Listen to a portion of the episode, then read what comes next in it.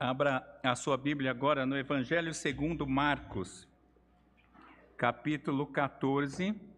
O sermão é dos versículos 12 a 21, mas eu vou pedir a licença para os irmãos para ler a partir do 10, que vai nos ajudar. Acompanhem a leitura. E Judas Iscariotes, um dos doze, foi ter com os principais sacerdotes para lhes entregar Jesus. Eles, ouvindo, alegraram-se e lhe prometeram dinheiro. Nesse meio tempo, buscava ele uma boa ocasião para o entregar. E no primeiro dia da festa dos pães asmos, quando se fazia o sacrifício do cordeiro pascal, disseram-lhe seus discípulos: Onde queres que vamos fazer os preparativos para comeres a Páscoa? Então enviou dois dos seus discípulos, dizendo-lhes: Ide à cidade, e vos sairá ao encontro um homem trazendo um cântaro de água. Seguiu e dizei ao dono da casa onde ele entrar que o mestre pergunta: Onde é o meu aposento no qual hei de comer a Páscoa com os meus discípulos? E, e ele vos mostrará um espaçoso cenáculo mobiliado e pronto. Ali fazei os preparativos. Saíram, pois, os discípulos, foram à cidade e, achando tudo como Jesus lhe tinha dito, prepararam a Páscoa. Ao cair da tarde, foi com os doze. Quando estavam à mesa e comiam, disse Jesus: Em verdade vos digo que um dentre vós, o que come comigo, me trairá. E eles começaram a entristecer-se e a dizer-lhe um após o outro: Porventura sou eu? Responderam-lhes: É um dos doze o que mete a mão comigo, a mão no prato. Pois o filho do homem vai, como está escrito a seu respeito. Mas ai daquele por intermédio de quem o filho do homem está sendo traído. Melhor lhe fora não haver nascido. Vamos orar. Senhor, estamos mais uma vez diante da tua santa palavra. Maravilhosamente celebramos historicamente a Páscoa no domingo passado, ou há alguns dias, e hoje ainda voltamos a esse assunto pela tua soberana vontade. Aliás, domingo após domingo celebramos esse evento, a salvação em Cristo. Mas hoje, ó Senhor, temos esse pequena, essa pequena parte da tua palavra para a entendermos e por isso te pedimos, suplicamos, em nome de Jesus, que o teu Santo Espírito fale aos nossos corações, abra os nossos olhos, aplique essa palavra às nossas vidas, à nossa alma, de tal sorte que saiamos daqui mais parecidos com Cristo Jesus, em nome de quem oramos. Amém. Crianças, vamos ao desenho? Aliás, isso eu estou gostando cada vez mais, porque o reverendo Mateus me pôs numa situação uma saia justa. Ele fez um pedido de um desenho muito bom de manhã. falei, e agora? Mas eu não consegui alcançar.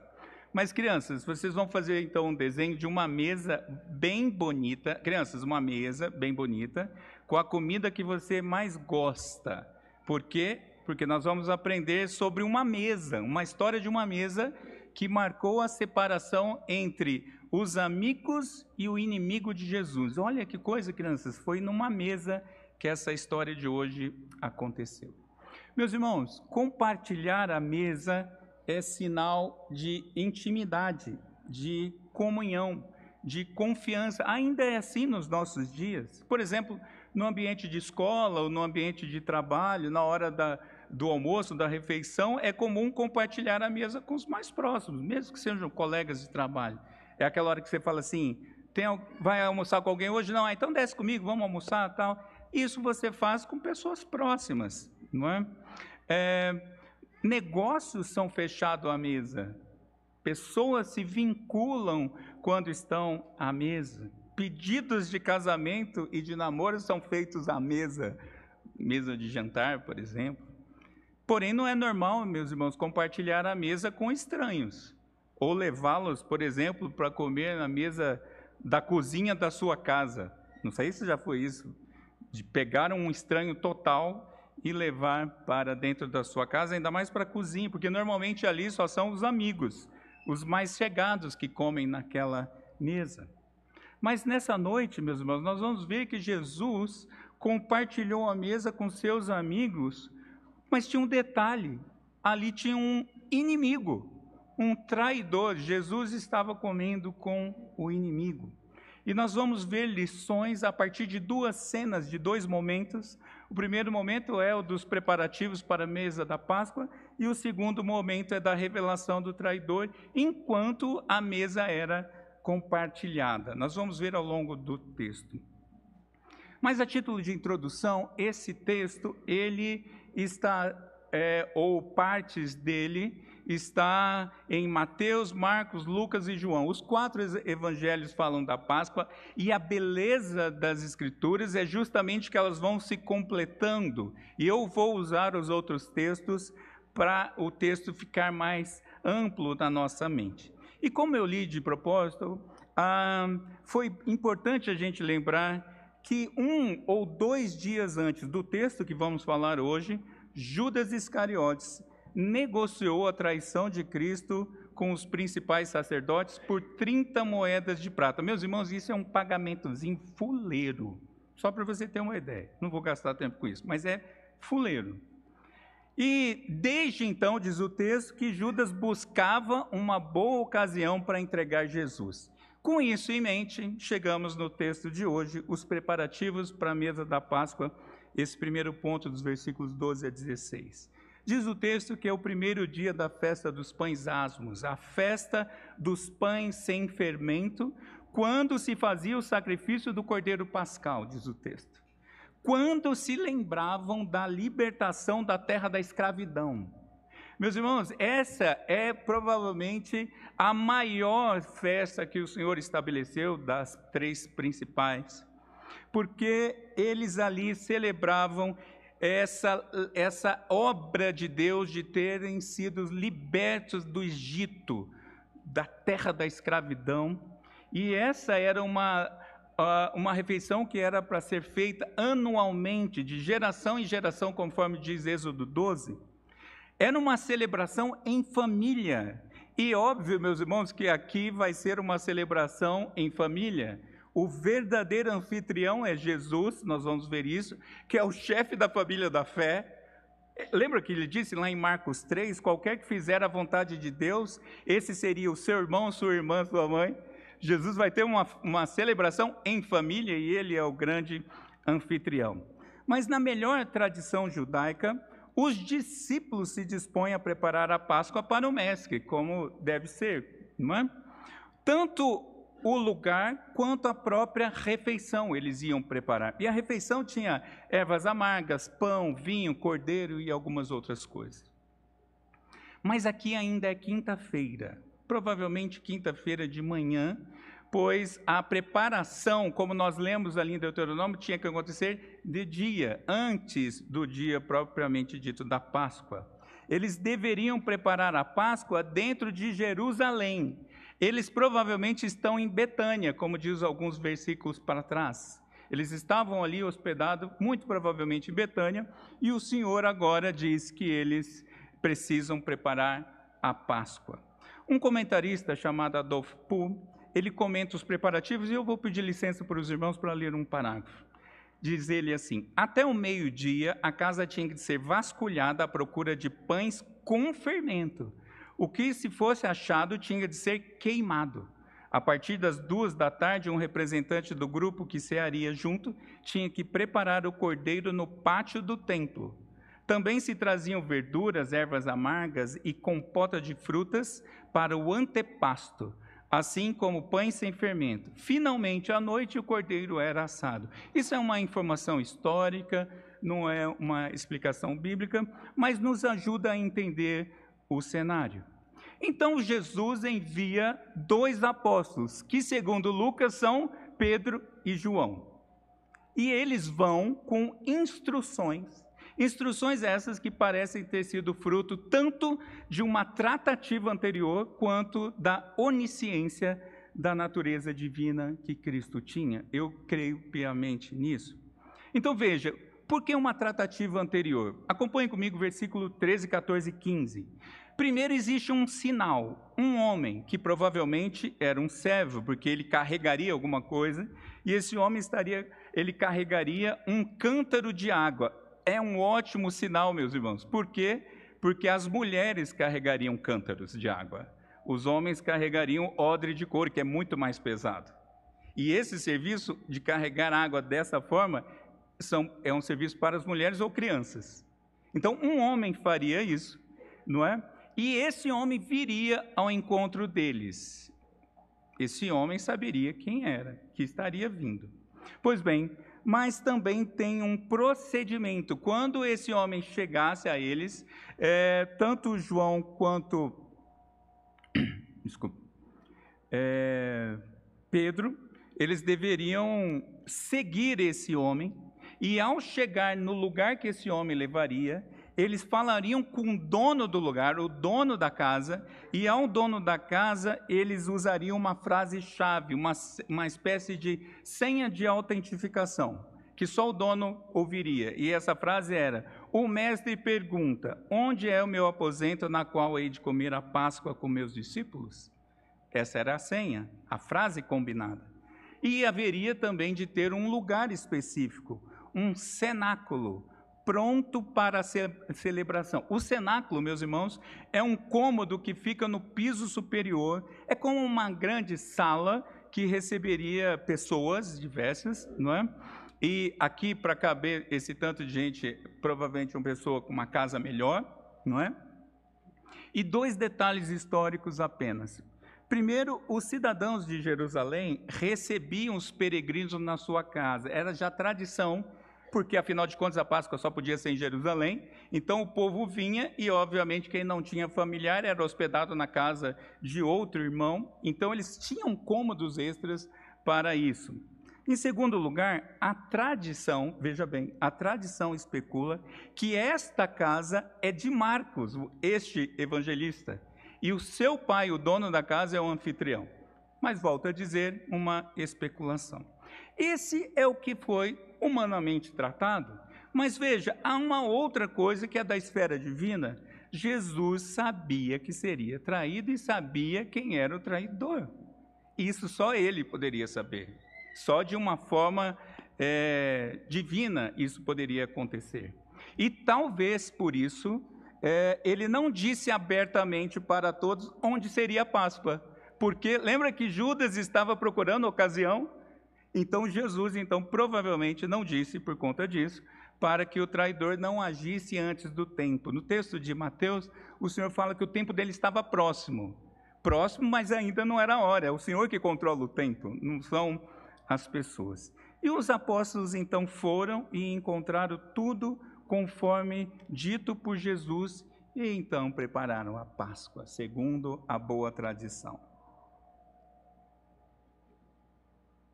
Que trama, né?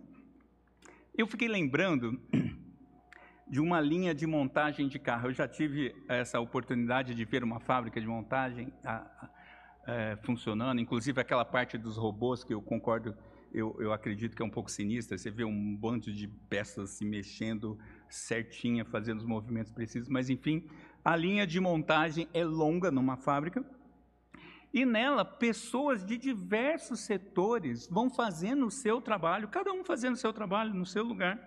E ao final você tem um carro pronto. Só que não é curioso você pensar, meus irmãos, que o, o criador do carro, o desenvolvedor, ou mesmo que seja uma equipe, já, saberia, já sabia como o carro ficaria pronto, porque foi ele que fez. Ele que desenvolveu, ele que desenvolveu todo o processo, inclusive. Então veja como é fantástico ver essa coisa de que talvez você esteja fazendo só a sua parte, mas alguém sabe o todo. E tudo vai funcionando. Não é assim a nossa vida? Ou você não teve essa sensação? Mas eu vou te mostrar, eu vou te dizer porque eu estou comentando isso. Nós vimos aqui neste texto, ou até aqui pelo menos, a pronta disposição e a pronta obediência dos apóstolos para fazer a vontade do Mestre. Primeira coisa que a gente percebe aqui. E mais, eles vão fazer segundo a vontade deles. São eles que se dispõem. Mestre, onde queres que eu faça, que a gente prepare a sua Páscoa? Vocês percebem, meus irmãos, que eles estão agindo por conta própria? Não foi o Senhor que falou assim: "Ó, oh, vem cá vocês dois, eu vou". Não foi o Senhor que iniciou. Eles estão seguindo o pensamento deles, a tradição, o que eles deveriam fazer mesmo, o que a lei manda, eles estavam fazendo segundo as suas próprias vontades, mas, ao mesmo tempo, eles estavam cumprindo a vontade soberana de Deus. Isso é fantástico. E isso é a doutrina que é realmente linda da responsabilidade humana que anda junto com a ou debaixo da soberania de Deus. Nós fazemos coisas e Deus tem um controle de tudo. Nós não somos marionetes, nós não somos os robôs da fábrica que eu vi. Nós temos vontades, nós temos liberdade para agir e Deus controla tudo isso. Porque, meus irmãos, viver pela fé inclui fazer tudo o que está ao nosso alcance. Mas nós, como povo de Deus, além de fazermos isso, nós fazemos em obediência a toda a palavra de Deus. Nós temos um jeito de fazer porque o Senhor nos deu e nós fazemos porque queremos fazer. Só que ao mesmo tempo, enquanto estamos tentando ser crentes fiéis, estamos vivendo a nossa vida, estamos tomando decisões, fazendo tudo no dia a dia, Deus está usando tudo isso.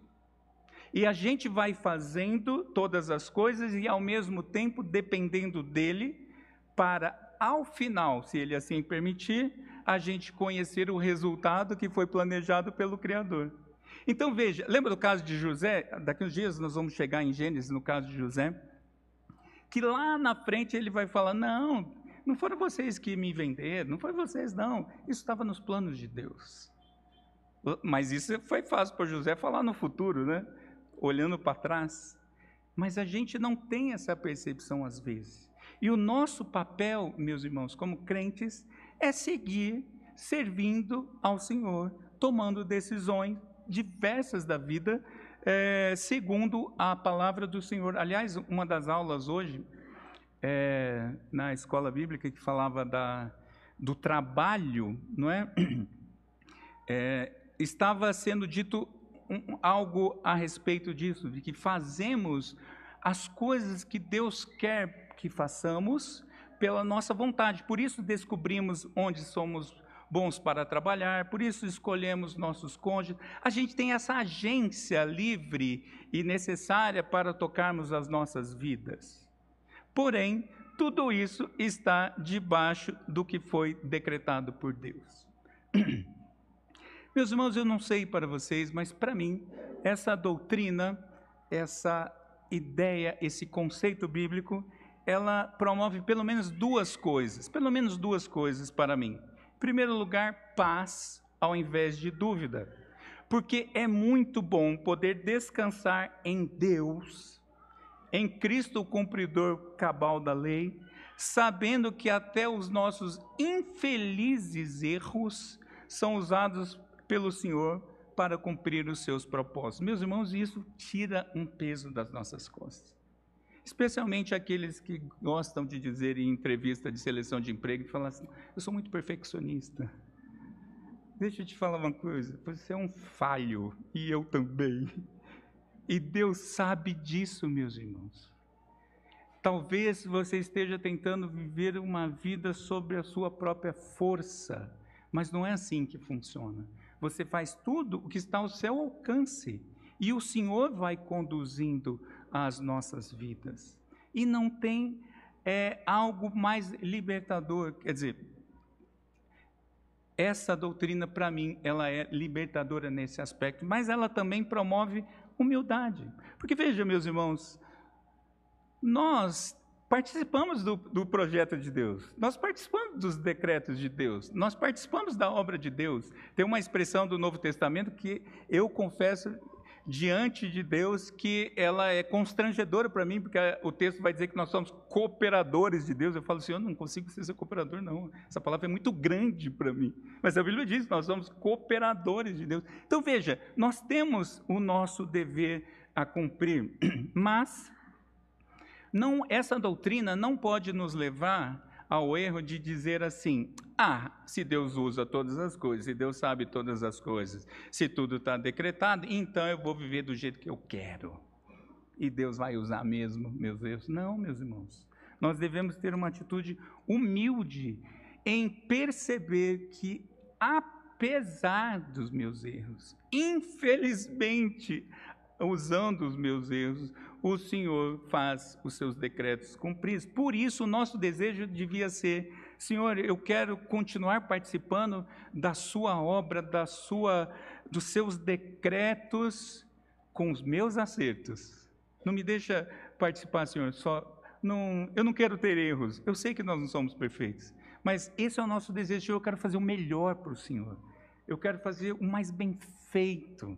Eu quero fazer com supremacia tudo porque é para o Senhor. Mas eu, ao, ao deitar, eu descanso e sei que o Senhor vai usar todas as coisas. Veja, meus irmãos, olhemos para Jesus. Jesus acerta detalhes com alguém, mas ao mesmo tempo sabendo da traição que ele só poderia saber por sua divindade. É o Senhor Jesus que está debaixo dessa doutrina. Não é fantástico isso? Eu fiquei meio, eu fiquei até um pouco encantado demais, talvez, porque o próprio Senhor se sujeita a isso. Veja, o Senhor, sendo 100% homem, ele celebra a Páscoa em cumprimento da lei. O que Jesus está fazendo aqui, nesse momento, como homem, é cumprir a lei, porque a lei dizia, ano após ano, celebra a Páscoa, e ele está fazendo a lei, e ele cumpriu a lei perfeitamente, como homem.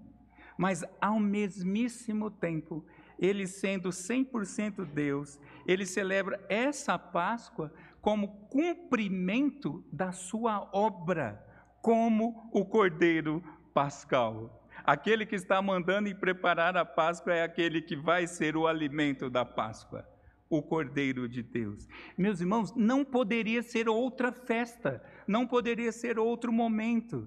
Não daria para o Senhor tentar fazer assim, ah, vamos cumprir os decretos do meu pai, uh, usando um momento de uma circuncisão. Não! Tinha que ser a Páscoa, aquele momento. O Senhor cumpre os propósitos do Pai perfeitamente, cabalmente. Por isso, você pode, nas suas é, crises que a gente tem, nas nossas dúvidas, nas nossas dificuldades, conversar com o Senhor Jesus. Senhor, eu quero conversar contigo. Tipo Jeremias, Senhor, eu quero conversar com o Senhor. Eu não sei como isso funciona, mas eu sei que o Senhor já fez. o Senhor já fez pessoalmente. O Senhor sabe o que é ser homem que cumpre a lei e homem que vive debaixo da soberania de Deus. Nós podemos fazer isso, meus irmãos. Por isso, descanse um pouco mais. Tire esse peso de achar que você tem o controle total da vida, das coisas, porque não tem. Mas também o outro lado é justamente esse: é não se desesperar. Ah, eu não tenho controle, então estou lascado. Não, o Senhor está no controle. Percebe, meus irmãos, que esse simples preparativo para a Páscoa nos dá essas informações todas. Mas ainda, em segundo lugar, versículos 17 a 21, tem a revelação do traidor. Ao cair a tarde, ou no início da sexta-feira, por que, que eu estou dizendo isso? Eu tinha dito agora há pouco que era quinta-feira, porque o dia judaico ele começa com o pôr do sol. E a refeição vai acontecer, segundo o Deuteronômio falou, para lembrar o que tinha acontecido. Então agora eles chegam, Jesus chega com os doze. Os doze apóstolos estão com o Senhor para comerem a Páscoa que já havia sido preparada ao longo da tarde.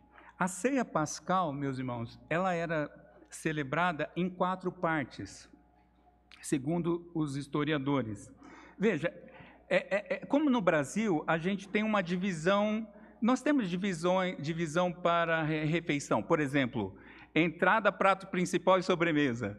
A ideia é essa: tinha quatro partes, cada parte tinha um cálice de vinho. E é uma história longa que os detalhes não vão ser tão úteis assim, mas essa ceia tinha quatro partes. E eles, presumivelmente, estão na primeira parte agora. Agora eles estão começando a ceia. Já começou a ceia. E eles estão comendo então esse antepasto, essa entrada, que tinha um pouco de verdura, um pouco de ervas amargas, tudo numa bacia com compota de frutas. Era um, um caldão ali onde se mergulhava o pão. Eles estão neste momento. O texto de João 13, 21 diz que angustiou-se Jesus em espírito. Vamos para a cena. Todo mundo está comendo a Páscoa, é a festa da libertação. De repente, Jesus se angustia e então ele diz, ele dá uma notícia estarrecedora. Em verdade lhes digo que um de vocês, o que come comigo, vai me trair. Meus irmãos, pensa você na ceia com o Senhor. Um de vocês vai me trair. E não falou quem é. O Senhor não revelou imediatamente ele deixa um tempo para cada um realizar um autoexame. Parece que ele está deixando isso para cada um pensar o que, que está acontecendo. E diz o texto, versículo 19, que eles, entristecidos agora, um após outro, perguntam: por acaso seria eu? Ou, literalmente, na, numa tradução mais literal, certamente não eu. Meus irmãos, se você está lá, você não fez, você começa a perguntar: sou eu? Porque na verdade assim, é igual com criança, né? Você fala assim: vem cá que eu quero conversar com você. A pessoa já fala assim: o que, que eu fiz? Ou tipo o pastor convidando só uma pessoa para tomar um café da igreja. A pessoa fala assim: ah, o pastor me convidou. O que, que eu fiz? Já começa uma lembrança. e cada um deles começa a pensar: eu não fui. Ou o que, que eu fiz? E tem um detalhe, meus irmãos. Sabe qual que é um dos improváveis Judas, porque ele é o tesoureiro, ele guarda o dinheiro. Ou você vai pôr um, um traidor para cuidar de dinheiro? Entende que humanamente ficou confuso para eles? E Jesus então responde: Foi Judas? Não. Ele diz: É um dos doze. O que come, o que come comigo põe a mão no prato, ou seja, o que mergulha o pão comigo. Onde está esse homem? João 13, 18 diz assim: que Jesus disse: Não falo a respeito de todos vocês, pois eu conheço aqueles que escolhi, mas é para que se cumpra a Escritura. Aquele que come do meu pão levantou contra mim o seu calcanhar. É, João traz esse detalhe. Meus irmãos, essa referência que Jesus usa é a fala de Davi registrada no Salmo 41, versículo 9, naquela sua situação com seu amigo Aitofel, que o traiu também, aquela confusão toda. E Salmo 41, 9 diz assim: Até o meu amigo íntimo, em quem eu confiava, que comia do meu pão, levantou contra mim o seu calcanhar. Cristo vai na história e mostra um exemplo disso. E ele continua: O filho do homem vai Gente, Marcos usa essa expressão constantemente para falar que é o Senhor, o Filho do homem. O Filho do homem vai, como está escrito a seu respeito. Mas, ai daquele por quem o Filho do homem está sendo traído. Melhor seria para ele é, se nunca tivesse nascido. O Senhor será entregue, meus irmãos, logo mais tarde, é, como diz o texto, está escrito a seu respeito. Como está escrito a seu respeito? Lucas 22, ele registra assim: segundo o que está determinado. Então Jesus está falando: olha, o que vai acontecer já está decretado, mas ai daquele por intermédio de quem o filho do homem está sendo traído. Jesus está anunciando aqui um severo julgamento.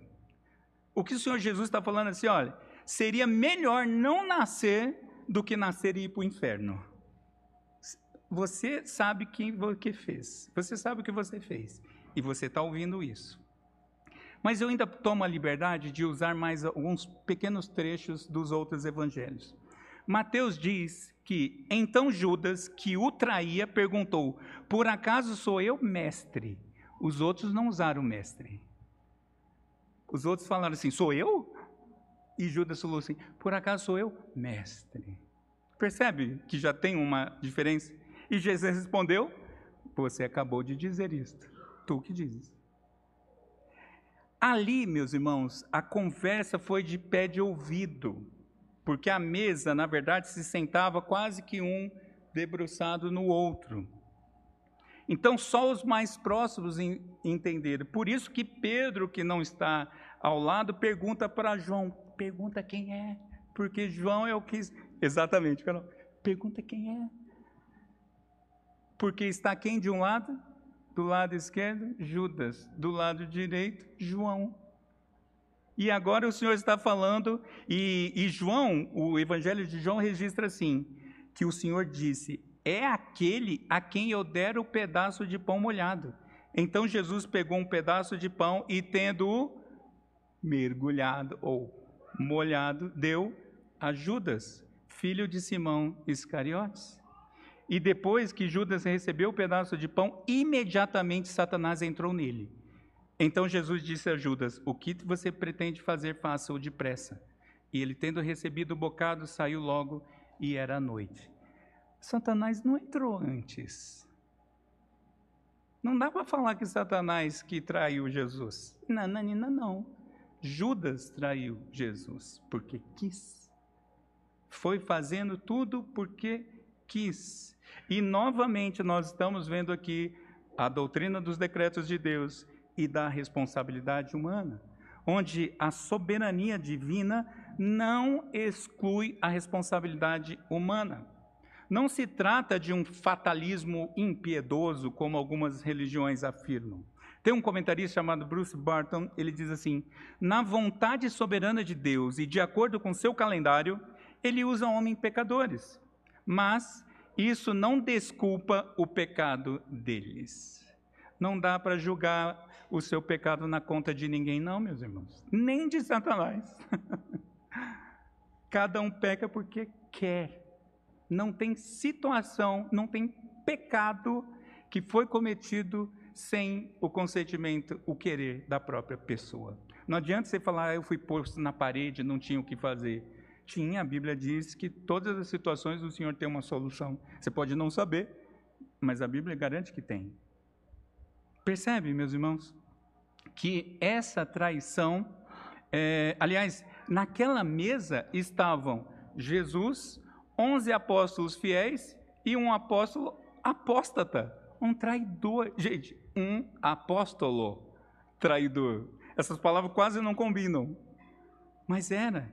E essa traição servirá tanto para a condenação de Judas, porque Judas foi condenado, sim, entre outras coisas, mas por trair Jesus, que decidiu trair Jesus, quanto para ser um instrumento para o cumprimento dos propósitos de Deus. Precisava ter uma traição. Percebe, meus irmãos, como Deus vai usando as coisas? Mas vamos lembrar um pouco dessa mesa. Eu me lembrei de um filme antigo, de 91, com a Julia Roberts, que chamava, que chama Domingo Dormindo com o Inimigo. É um filme sinistrão, assim, desses que o marido é violento, bate muito na mulher, ela nunca consegue sair dele, mas um dia ela toma coragem, sai, muda, muda de lugar. E tem uma das cenas que ele era, como eu costumo dizer, né, Ranusa, um pouco acostumado com formas. Não, não, Ranusa, não é toque, não, Ranusa, senão eu vou me entregar. Ele tinha um, um desejo por organização mais elevado. E ele colocava três toalhas de rosto no cabo, assim, no, naquele lugar do banheiro, e elas ficavam, ficavam alinhadinhas. Se elas não tivessem alinhada, alinhadas, quando ele chegasse, a mulher apanhava. Então, ela sempre, antes dele chegar, ela olhava tudo. Quando ela vai ter uma vida normal, fugida, longe, mudada, tal, um dia ela está arrumando as toalhas e acha que ela lembra, eu não vou ver mais esse padrão. Aí ela desorganiza as toalhas para ter aquele sintoma, aquela sensação de liberdade. Tal. Um dia ela chega em casa, as toalhas estão alinhadas. Aí começa a animar o filme. O cara achou ela. E o filme segue. Mas o título é fantástico: Dormindo com o inimigo. O Senhor está jantando com o inimigo comendo com o inimigo, com o traidor. A diferença é que o Senhor sabe. O Senhor tem o controle de todas as coisas. Então, perceba comigo, meus irmãos, que algumas conclusões aqui para nós. Mesmo andando com Jesus, ou sendo admoestado com ele. O reverendo Mateus pregou sobre isso também esses dias. Judas servia a um falso Deus. Provavelmente Judas servia a Mamon, né? o Deus do dinheiro. Porque aquela mesa, meus irmãos, que está Jesus, os apóstolos, aquela mesa foi lugar de distinção, de separação, onde o traidor não teve acesso ao Cordeiro de Deus que tira o pecado do mundo, porque a ceia do Senhor vai ser explicada logo à frente. E Judas saiu. Judas não teve acesso ao Cordeiro de Deus que tira o pecado do mundo. A mesma mesa que todos estavam comendo, para um foi a mesa da distinção. Vários filmes usam refeição, né? É, a mesa assim para o chefe identificar o traidor. Já viu o filme assim? Que ele chama, se tiver a máfia, aí a solução é na mesa mesmo, né? Hum, é, é, mas enfim.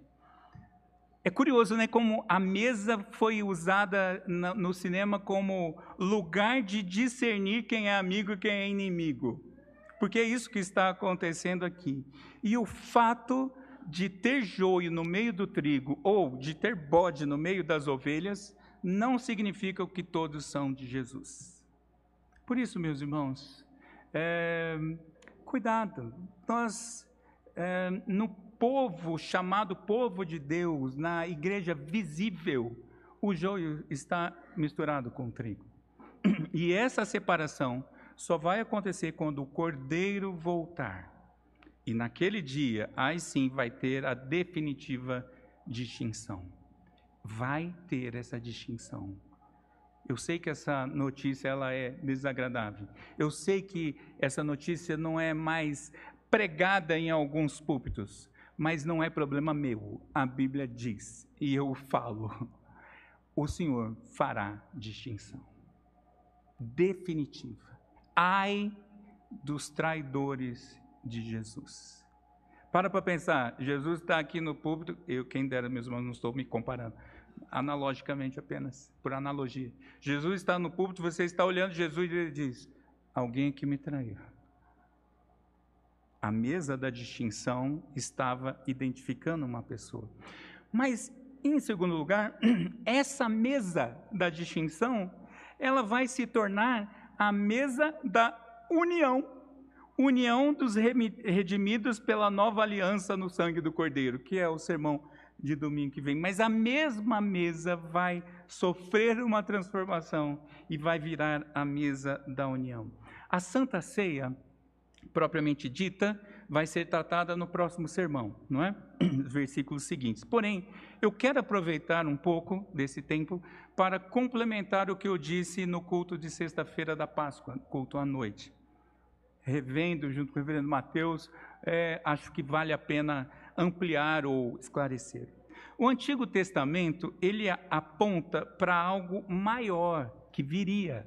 A Páscoa aponta para algo maior. Tanto é que Jeremias 31, 31, ele vai ali nominar essa nova é, situação como nova aliança. E, meus irmãos, são grandes as diferenças do que era anunciado pela Páscoa do que é anunciado pela Santa Ceia. É claro que nós estamos falando da obra da salvação, mas entenda comigo algumas coisas, alguns detalhes apenas. Primeiro, é, não foi uma mera mudança dos elementos. Não foi porque antes era é, o cordeiro com pão específico e agora vai virar pão e vinho. Não, não é só os elementos. É muito mais, muito mais, meus irmãos. Porque o crente na nova aliança, ele agora tem a lei escrita no coração. Ele não anda mais com a lei na tábua da pedra. A, a, a nova aliança, no, a, a, a, antiga aliança era para Israel, para quem era da nação de Israel, para os israelitas. A nova aliança agora, ela é para todos os crentes de todas as nações, tribos, povos e línguas. Ela é ampla, ela é a demonstração do alcance total da obra de Cristo.